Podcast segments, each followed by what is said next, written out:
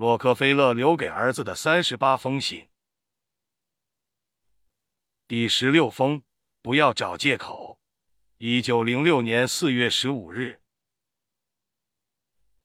亲爱的约翰，斯科菲尔德船长又输了，他输得有些气急败坏，一怒之下把他那根漂亮的高尔夫球杆扔上了天，结果他只得再买一个新球杆了。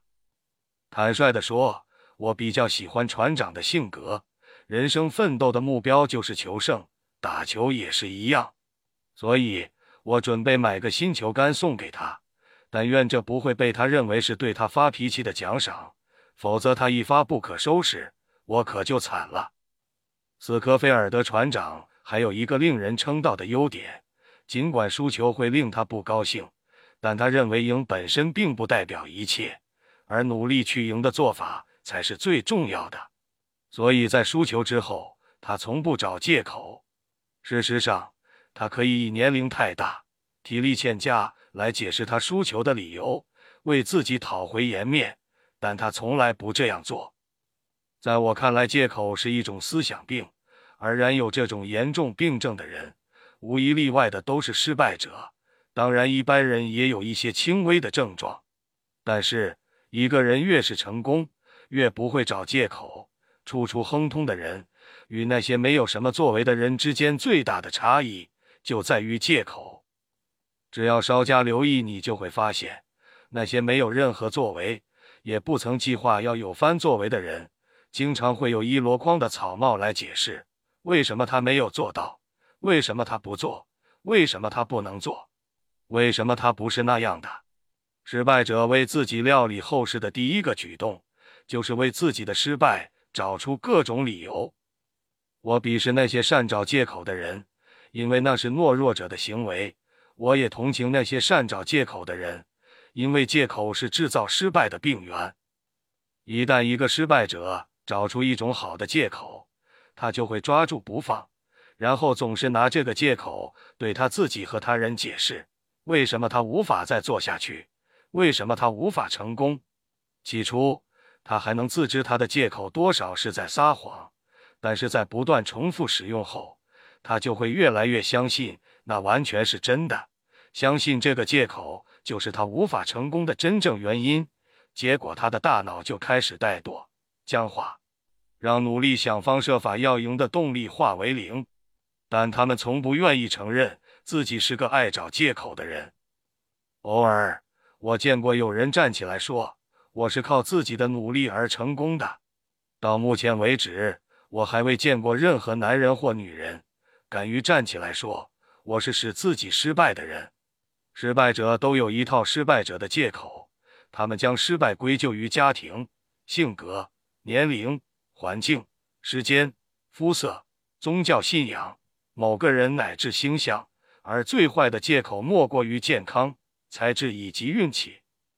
最常见的借口就是健康的借口，一句“我的身体不好”或“我有这样那样的病痛”，就成了不去做或失败的理由。事实上，没有一个人是完全健康的，每个人多少都会有生理上的毛病。很多人会完全或部分屈服于这种借口，但是一心要成功的人则不然。盖茨先生曾为我引荐过一位大学教授，他在一次旅行中。不幸失去了一条手臂，但就像我所认识的每一个乐观者一样，他还是经常微笑，经常帮助别人。那天在谈及他的残障问题时，他告诉我，那只是一条手臂而已。当然，两个总比一个好，但是切除的只是我的手臂，我的心灵还是百分之百的完整也正常。我实在是要为此感谢。有一句老话说得好。我一直在为自己的破鞋子懊恼，直到我遇见一位没有脚的人，庆幸自己的健康比抱怨哪里不舒服要好得多。为自己拥有的健康感谢，能有效的预防各种病痛与疾病。我经常提醒自己，累坏自己总比放着朽坏要好。生命是要我们来享受的，如果浪费光阴去担忧自己的健康，而真的想出病来。那才是真正的不幸。我不够聪明的借口也很常见，几乎有百分之九十五的人都有这种毛病，只是程度不同而已。这种借口与众不同，他通常默不作声。人们不会公开承认自己缺少足够聪明才智，多半是在自己内心深处这么想。我发现大多数对才智有两种基本错误态度：太低估自己的脑力和太高估别人的脑力。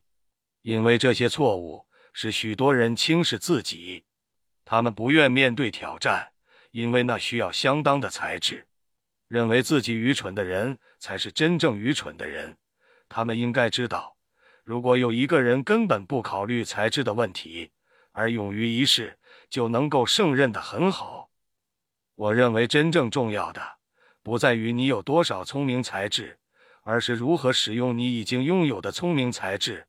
要成为一个好的商人，不需要有闪电般的灵敏，不需要有非常惊人的记忆，也不需要在学校名列前茅。唯一的关键就是对经商要有强烈的兴趣和热心。兴趣和热心是决定成败的重要因素。事情的结果往往与我们的热心程度成正比。热心能使事情变好一百倍、一千倍。很多人并不知道什么叫热心。所谓热心，就是这是很了不起的那种热情和干劲而已。我相信才智平平的人，如果有乐观、积极与合作的处事态度，将会比一个才智杰出却悲观、消极也不合作的人赚得更多的金钱，赢得更多的尊敬，并获致更大的成功。一个人不论他面对的是繁琐的小事。艰巨的任务还是重要的计划，只要他执着热忱的去完成，成果会远胜于聪颖但是懒散的人。因为专注与执着占了一个人百分之九十五的能力。有些人总在呻吟感叹，为什么很多非常出色的人物会失败呢？我可以永远不再让他们叹息。如果一个绝顶聪明的人总在用他们惊人的脑力。去证明事情为什么无法成功，而不是引导自己的心力去寻找迈向成功的各种方法，失败的命运就会找上他们。消极的思想牵引他们的智力，使他们无法施展身手而一事无成。如果他们能改变心态，相信他们会做出许多伟大的事情。想成大事却不懂得思考的大脑，也就是一桶廉价的浆糊而已。引导我们发挥聪明才智的思考方式，远比我们才智的高低重要。即使是学历再高，也无法改变这项基本的成功法则。天生的才智和教育程度不是业绩好坏的原因，而是在于思想管理。那些最好的商人从不杞人忧天，而是富有热忱。要改善天赋的素质绝非易事，但改善运用天赋的方法却很容易。很多人都迷信所谓的知识就是力量，在我看来，这句话只说对了一半。拿才智不足当借口的人，也是错解了这句话的意义。知识只是一种潜在的力量，只有将知识付诸应用，而且是建设性的应用，才会显出它的威力。在标准石油公司，永远没有活字典式的人物的位置，因为我不需要只会记忆。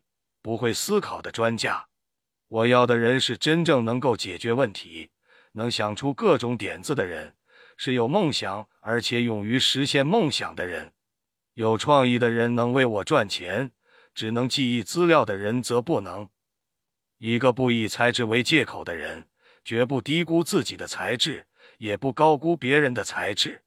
他专注运用自己的资产，发掘他拥有的优异才能。他知道，真正重要的不在他有多少才智，而在于他如何使用现有的才智和要善用自己的脑力。他会常常提醒自己：“我的心态比我的才智重要。”他有要建立“我一定赢”的态度的强烈渴望。他知道要运用自己才智积极创造，用他的才智寻找成功的方法，而不是用来证明自己会失败。